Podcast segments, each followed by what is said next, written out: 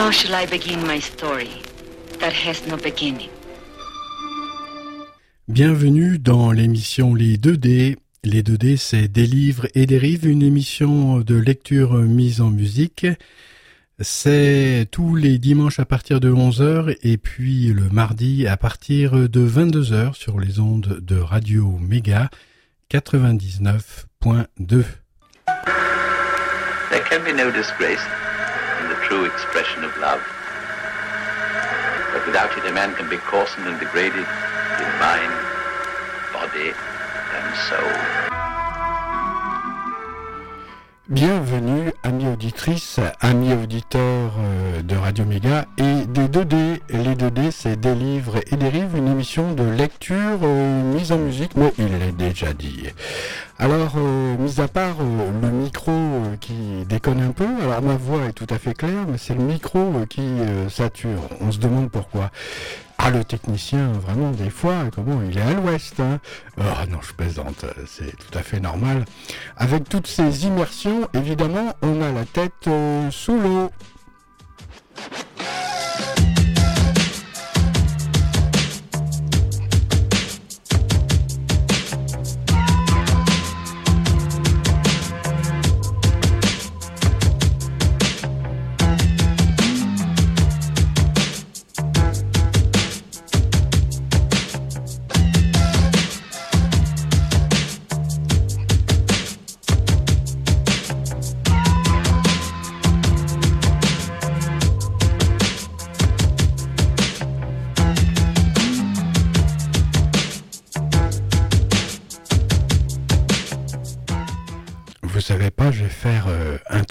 Tout à l'heure, et ça va revenir clair comme de l'eau de roche. Robert découpait des silhouettes de phénomènes de foire dans un grand livre broché sur Todd Browning. Hermaphrodite, microcéphale et siamois jonchaient le sol. J'étais déconcerté car je ne voyais pas le rapport entre ces images et le goût récent de Robert pour la magie et euh, la religion.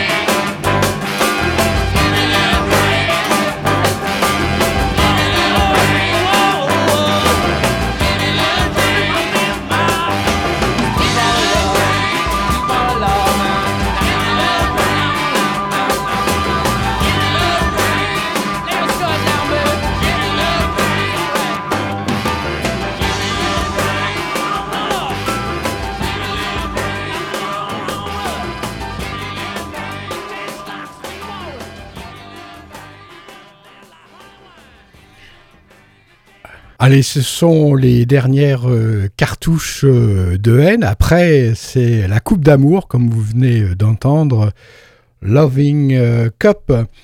Et ce livre, en fait, c'est la sixième lecture.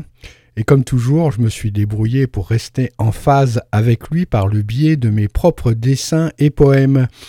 J'ai décidé des personnages du cirque et inventé des histoires à leur sujet sur Hagen Waker, le funambule nocturne, Balthazar, le garçon à la face d'Anne, et Aretha Kelly, avec sa tête en forme de lune.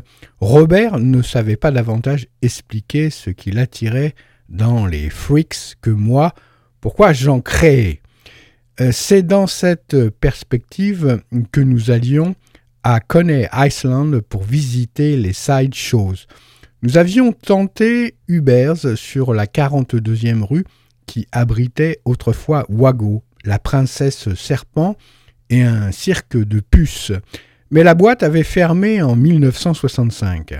Nous avions tout de même trouvé un petit musée où étaient exposés des membres et embryons humains dans des bocaux de formol. Oh, c'est dégueulasse. Et Robert s'est mis en tête d'utiliser un élément de ce genre dans une installation.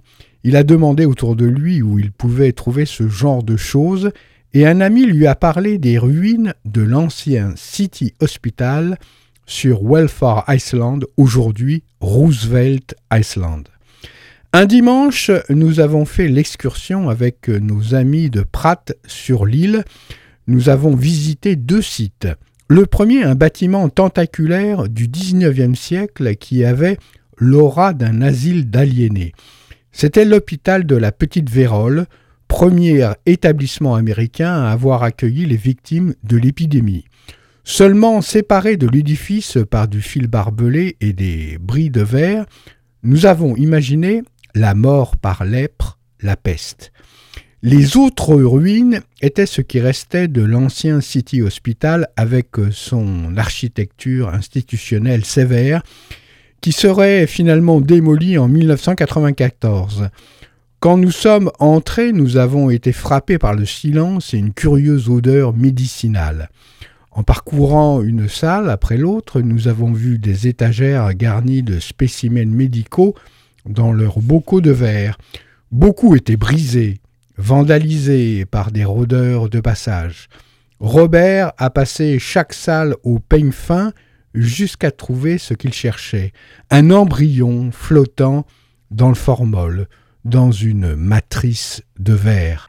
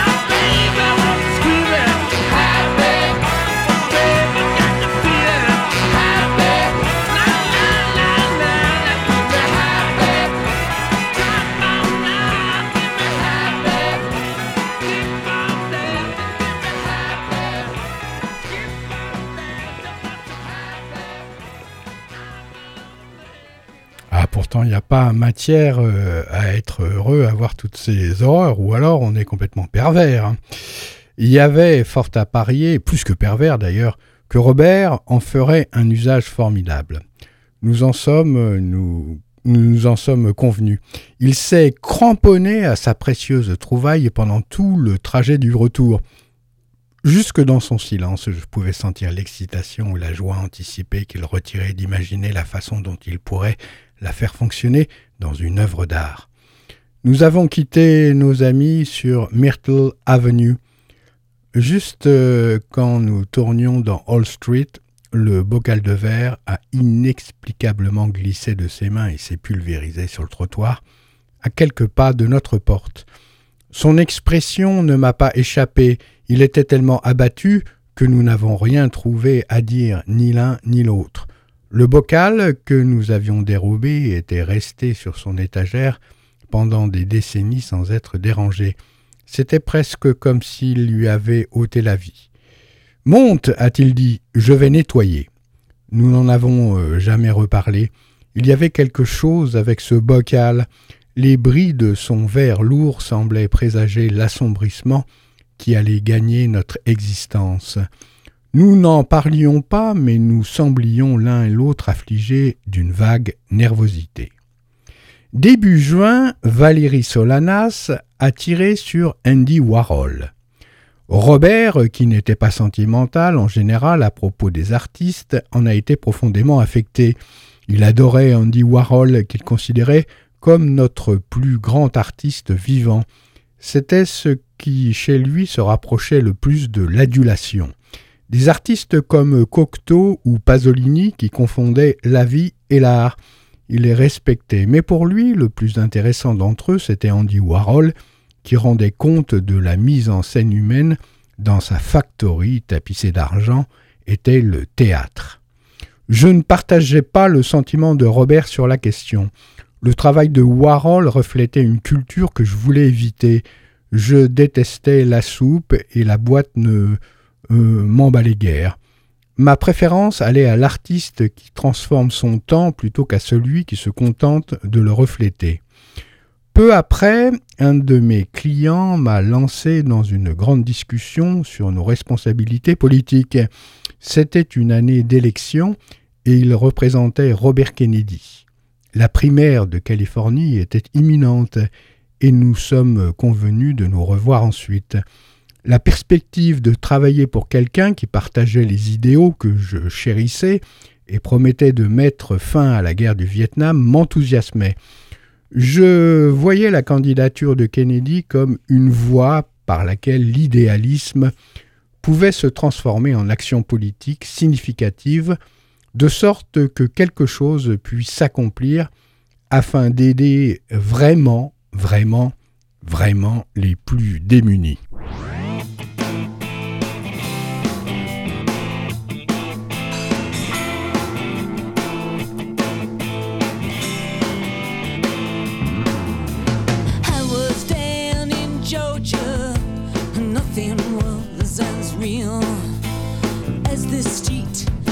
them off feet.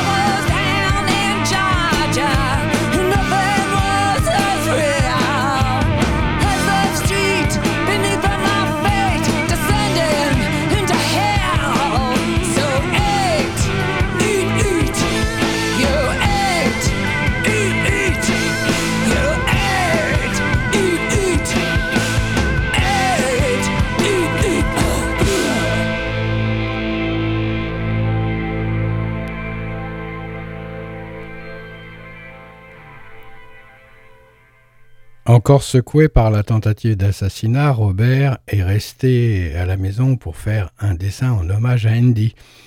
Je suis rentré euh, voir mon père, c'était un homme sage et juste, et je voulais son opinion sur Robert Kennedy. Nous nous sommes installés sur le canapé pour suivre les résultats de la primaire qui étaient favorables. Mon père m'a fait un clin d'œil, il se réjouissait autant de la promesse que représentait notre jeune candidat de mon enthousiasme. Dans les heures suivantes, nous avons suivi par intermittence un bulletin d'information tardif en direct de Californie. En allant me coucher, j'étais pleine de fierté. Mais le lendemain matin, tout avait basculé. Il avait gagné la primaire démocrate en vue des présidentielles, et son sourire radieux s'était offert au monde comme une promesse. Mais il avait été battu en traversant les cuisines de abattu en traversant les cuisines de l'hôtel Ambassador. Nous nous sommes de nouveau installés devant la télévision, main dans la main, en attendant des nouvelles de son état. Le sénateur Robert Fitzgerald Kennedy est mort. Papa, papa, ai-je sangloté, enfouissant le visage dans le creux de son épaule. Mon père a mis son bras autour de moi. Il n'a pas dit un mot. Il était revenu de tout, j'imagine. Mais moi, il me semblait que le monde extérieur se délitait, et de plus en plus le mien également. À mon retour, euh, l'appartement était rempli de découpes de statues, les torses et les fesses des Grecs, les esclaves de Michel-Ange, des images de marins, de tatouages, de tatouages sur les épaules et d'étoiles, enfin les tatouages, vous savez ce que ça veut dire, pour ne pas rester à la traîne, j'ai lu à Robert des passages du miracle de la rose. Mais il avait toujours une longueur d'avance. Je lisais Genet, mais on aurait dit qu'il devenait Genet. Il a troqué son gilet en peau de mouton et ses perles contre un uniforme de marin. Il n'aimait pas spécialement la mer. Dans son costume et sa casquette de marin, il évoquait le Robert querelle de Genet dessinée par Cocteau. La guerre ne l'intéressait nullement, mais les reliques et les rituels de la guerre l'attiraient. Il admirait la beauté stoïque des pilotes kamikazes japonais qui faisaient don de leurs vêtements, chemises médiculeusement pliées, foulards de soie blanche avant la bataille. J'aimais participer à ces fascinations. Je lui ai trouvé un caban et un foulard de pilote en soie même si ma perception de la Seconde Guerre mondiale était filtrée par le souvenir de la bombe et du journal d'Anne Frank. Je reconnaissais l'existence de son univers, tout comme il entrait de bonne grâce dans le mien. Par moments, cependant, ces transformations soudaines me déconcertaient et même me bouleversaient. Lorsqu'il a recouvert de cellophane les murs et le médaillon de plafond de notre chambre. Je me suis senti rejeté car il était visible qu'il agissait plutôt pour lui que pour moi. Il espérait que ce serait excitant, mais je n'y voyais qu'un miroir déformant. Le démantèlement de la chapelle romantique dans laquelle nous dormions m'a beaucoup chagriné. Il était déçu que ça ne me plaise pas. Qu'est-ce que tu t'imaginais? Je lui ai demandé. Je ne m'imagine rien, a-t-il insisté. Je ressens les choses.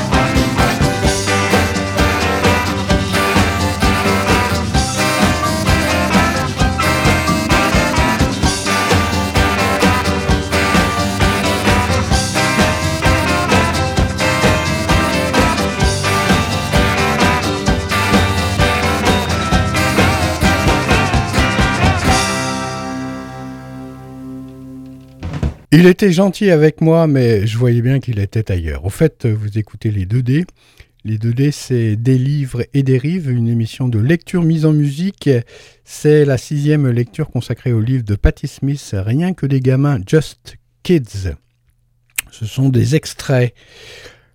Il était gentil avec moi, mais je voyais bien qu'il était ailleurs. Je le connaissais peu bavard, mais je n'avais pas l'habitude de ses rémunérations euh, silencieuse, quelque chose le tracassait qui n'avait rien à voir avec l'argent. Il n'a jamais cessé de me témoigner son affection, mais quelque chose ne tournait pas rond, c'était flagrant.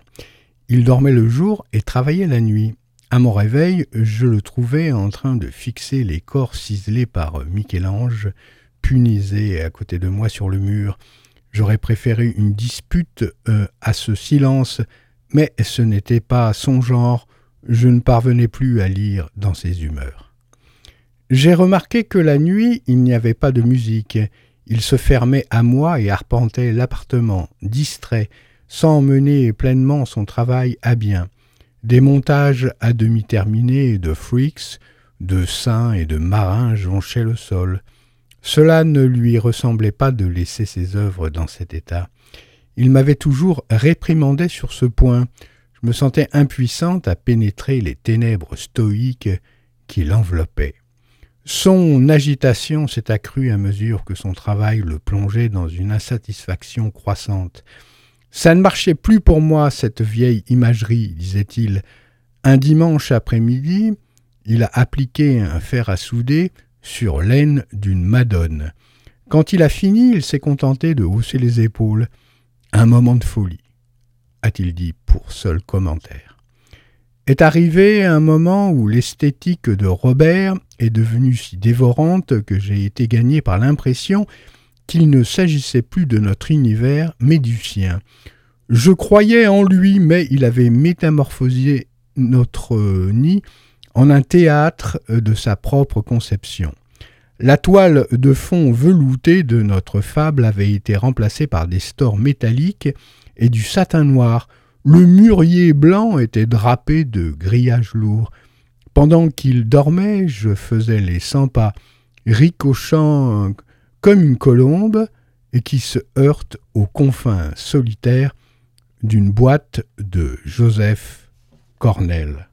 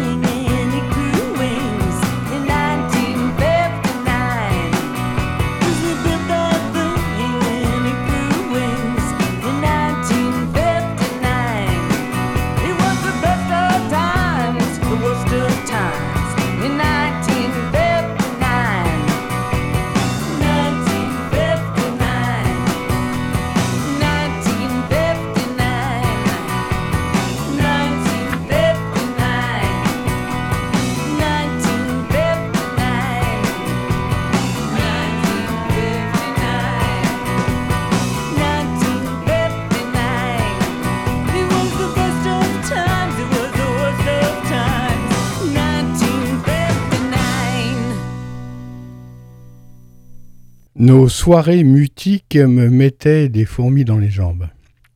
Quelque chose dans le changement de temps marqua également un changement en moi. Je ressentais un désir, une curiosité, une animation qui semblait s'étouffer le soir au moment de faire le trajet du métro à Hall Street.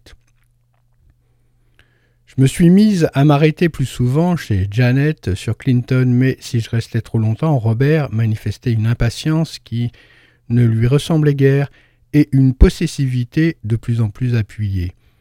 Je t'ai attendu toute la journée, lançait-il.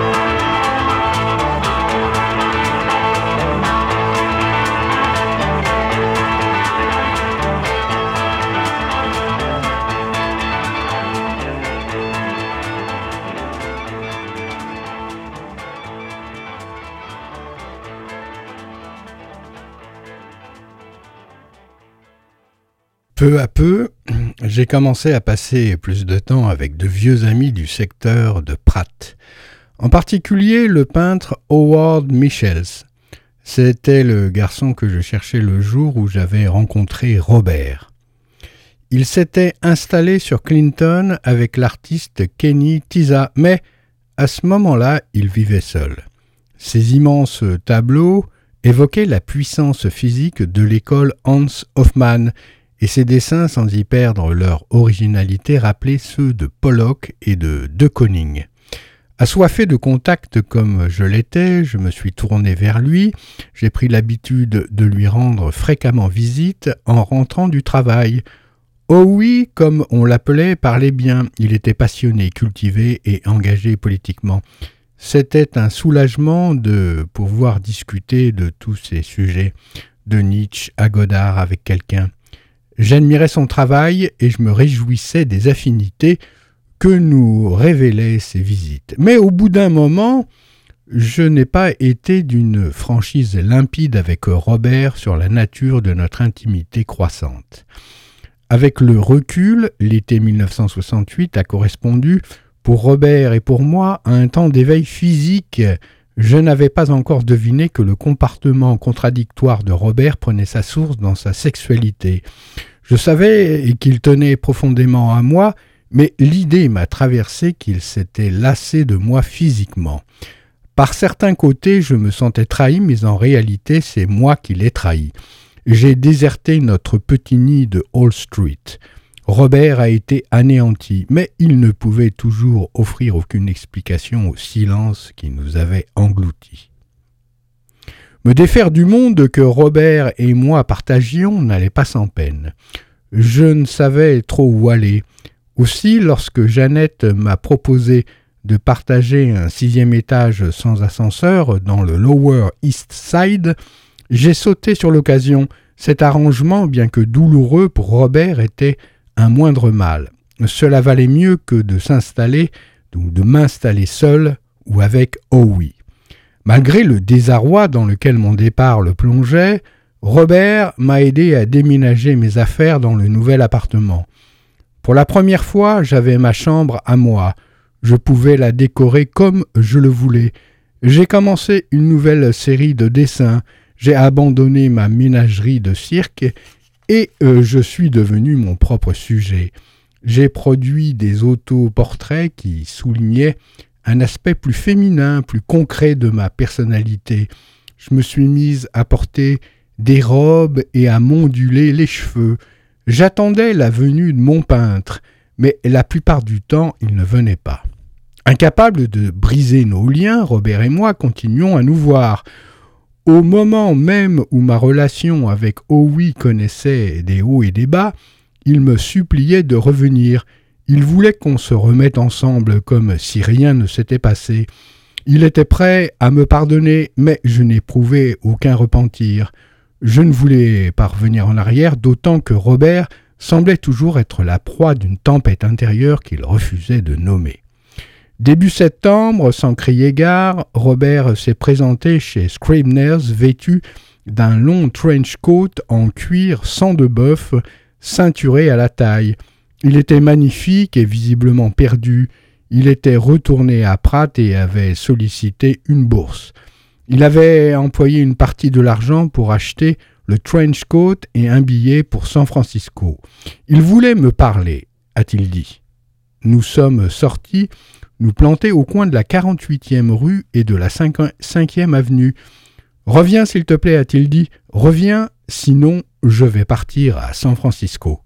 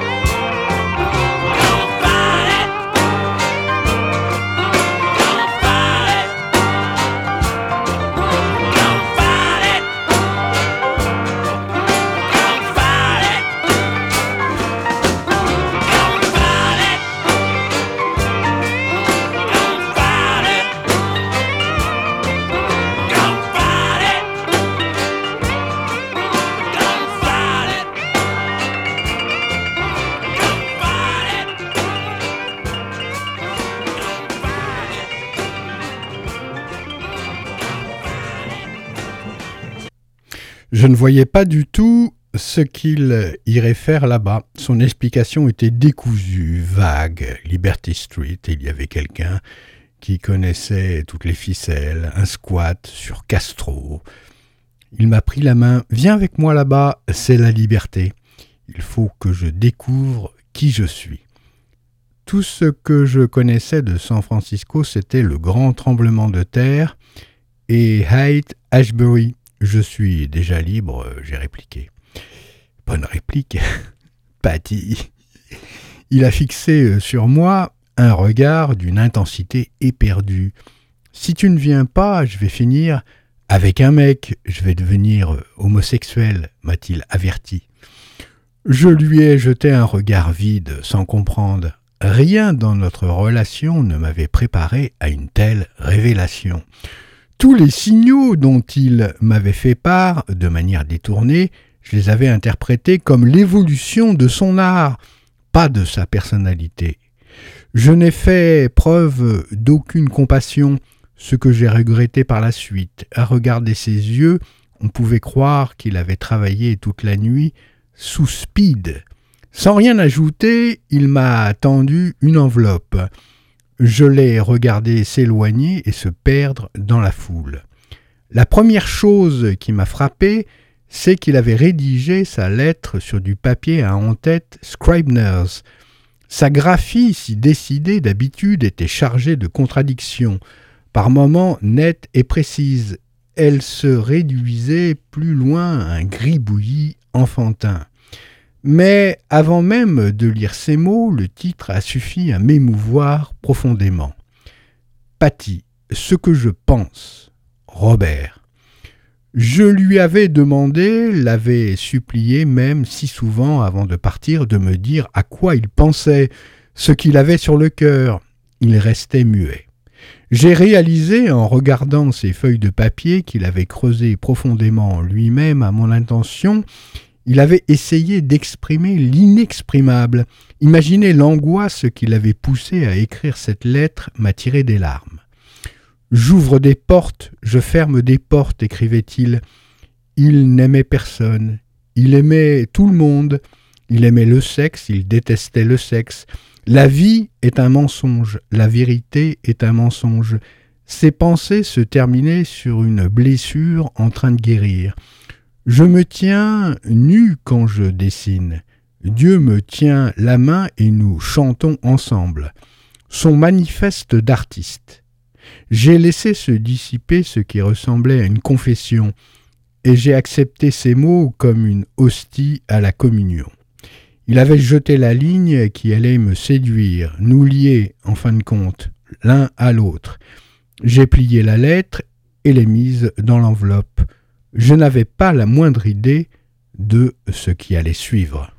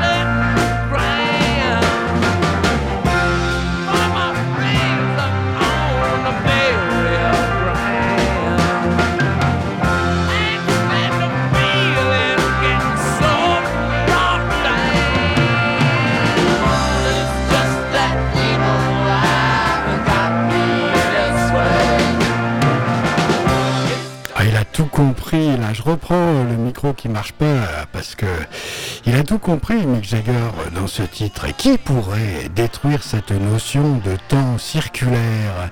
Peut-être la beauté de l'amour, la courbure de l'espace-temps égale superbe spectacle de l'amour, la ligne droite.